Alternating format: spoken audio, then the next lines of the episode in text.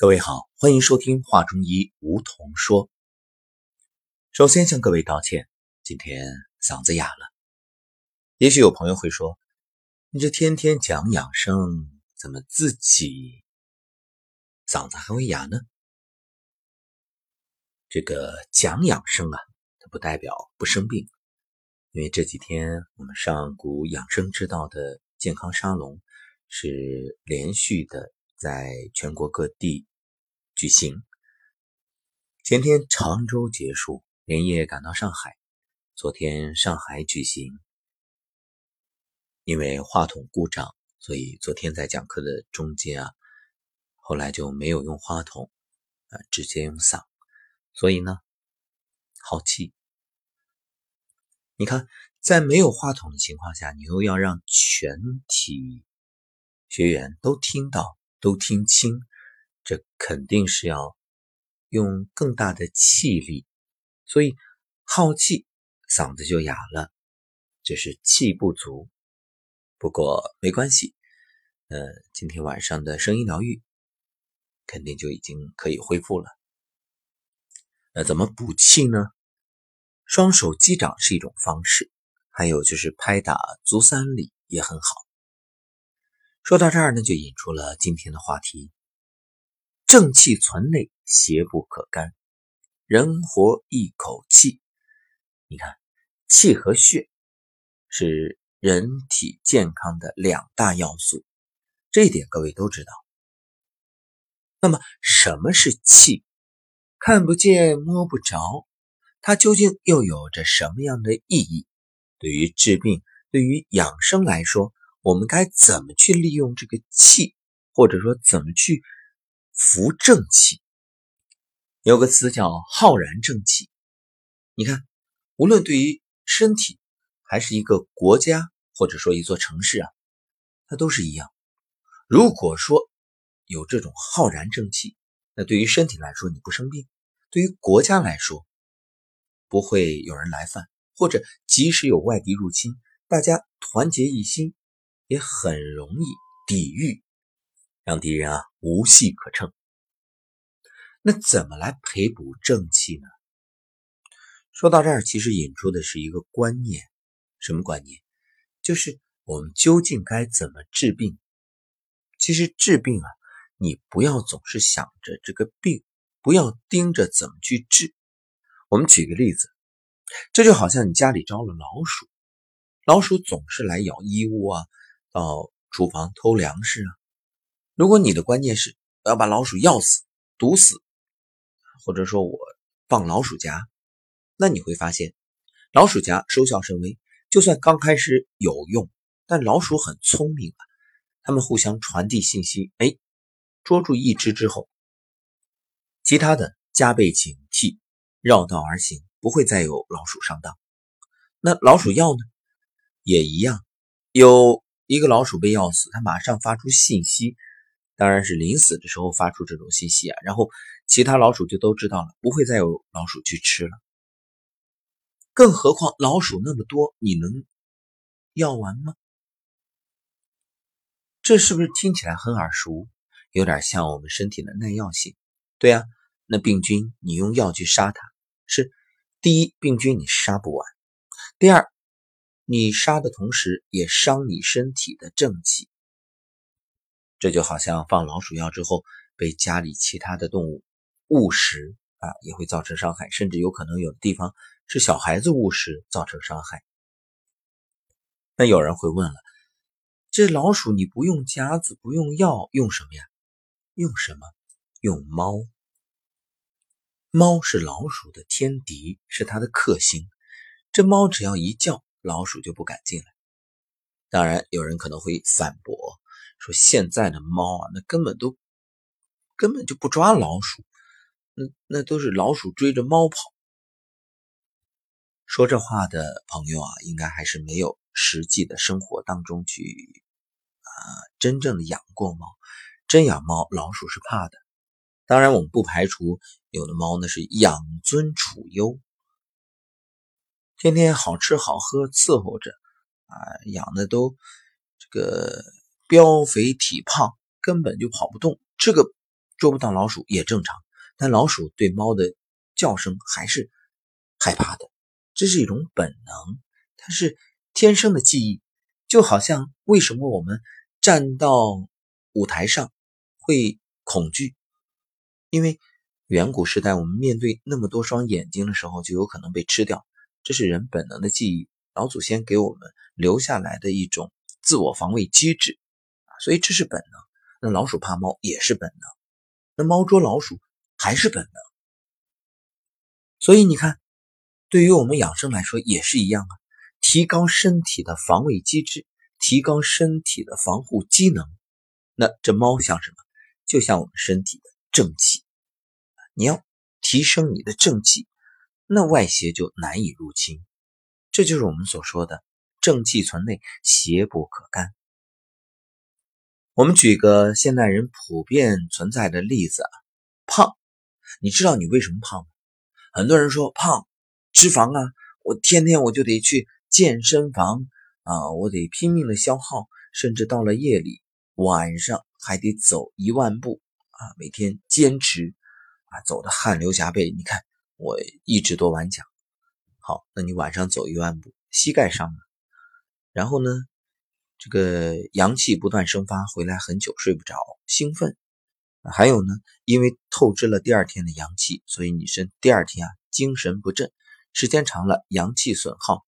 因为晚上就像冬天一样，那你看，春夏是生发，秋冬是闭藏，晚上呢就相当于冬天，本来该藏的，你却让阳气要生发，时间久了，身体虚了。可以说，你如果这样练下去啊，不仅胖解决不了，而且身体越来越虚，因为你根本不知道身体为什么胖。为什么？因为你身体的湿代谢不掉。胖的人，各位看一看，是不是舌头也胖大？是不是舌头两边有齿痕，大便不成形？那就说明你这种胖，当然我们说胖有各种情况，我们说你这种胖，脾虚脾湿。所以你这个脾湿不解决的话，你这个胖根本解决不掉，你瘦不下来。当你以为自己要和脂肪作战的时候，就等于前面我们说的，你去要老鼠啊，去去啊，用用尽力气、费尽心思跟老鼠斗争。那你与其这样做事倍功半，不如反过来事半功倍，干嘛呀？养猫，养什么猫？养身体里面的猫，什么呀？补脾。你只要脾不好了，脾自然会去解决湿的问题，因为脾这个脏器啊，它就是喜燥恶湿啊，恶湿就是不喜欢湿。脾脏对于体内的水湿之邪啊，是具有运化作用，它能促进水液代谢。但现代人呢，问题就出在脾脏的功能，脾脏功能普遍偏弱，湿邪在体内泛滥，所以。你针对湿邪，你用药虽然能起效，但很难彻底治愈。你看，我们常听有的朋友说，我天天吃冬瓜，也吃很多利湿的药物，可这身体还是湿邪很重啊，还是会胖，那脾脏依然虚弱。对呀，因为湿重只是表象，病根在于脾虚，所以这时候。你要健脾，要说吃药可以吃一些健脾的药，让脾的化湿功能正常。另外呢，还有就是去站桩，站桩也可以补脾，提升你的阳气嘛。另外，你不要熬夜，还有思虑不要过重。你看很多人就是思虑重，思伤脾啊。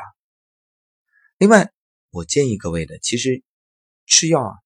一定是食疗，对，食疗胜于药疗。其实食物它就是药物，所以有句老话叫“要把食物当药物，不要把药物当食物”。所以接下来就给大家说一说健脾的食疗法。其实很简单，你就煮薏米粥。薏米粥怎么煮啊？把薏米啊磨成粗末，和精米一比一，然后加水煮成稀粥。这是源于《本草纲目》的方子，因为薏米又称为薏仁，味甘淡，性微寒，有健脾利水、利湿除痹、清热排脓、清利湿热的功效。配合粳米煮粥呢，能补脾除湿。那除了这个之外啊，再给大家一味，叫苍竹，用苍竹泡茶，因为苍竹苦温，健脾燥湿，对于肠道湿邪偏重的病例啊，效果非常好。曾经有一个案例啊，就是这个病人呢，因为天气炎热，过度贪凉，出现小便短少、腹痛，然后呃腹泻，腹泻不停，同时呢四肢乏力，也没有食欲。然后这个病例呢就吃了理中丸，但是效果不明显。后来呢就采用生苍竹十克泡服当茶泡，泡完了喝，喝了之后，哎，立刻肠胃都舒服了，小便也通畅。当天就止泻了，慢慢的也有气力了。所以我们建议，如果你是脾虚湿盛、四肢乏力啊，就用生苍竹泡水当茶喝啊，效果都很好。任何一种病邪侵犯人体啊，都是因为与之相对应的正气不足。所以我们为什么吃药？吃药吃的就是药里面的气。其实你吃食物也是气，比如现在很多朋友。啊，选择左丹尼幺五九，为什么吃了之后，哎，瘦了，或者其他的好多慢性病解决了？很简单，你吃的就是这些食物里面的气，就是补正气。正气存内，邪不可干。邪之所凑，其气必虚。这个虚就是虚弱的虚，就是如果你身上有邪啊，凑凑近了，靠近了，那就是说明你虚了。所以你会发现，物以类聚，人以群分。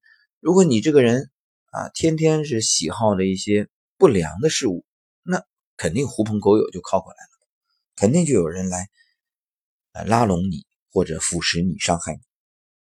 按照生克理论，就是克制病邪的东西弱了，所以人体才会生病。脾脏喜燥恶湿，这本身就是它的个性，也是它生理特性。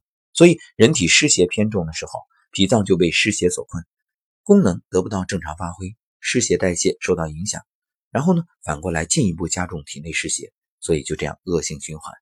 因此，要想治疗湿邪、健脾利湿，打破恶性循环，变成良性循环，身体才会越来越健康。赶紧提升你的正气吧，站桩，然后生苍竹泡茶喝。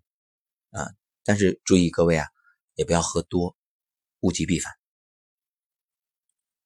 早睡早起啊，与天地这种规律一致，天人合一，天人相应，这是最好的养生法。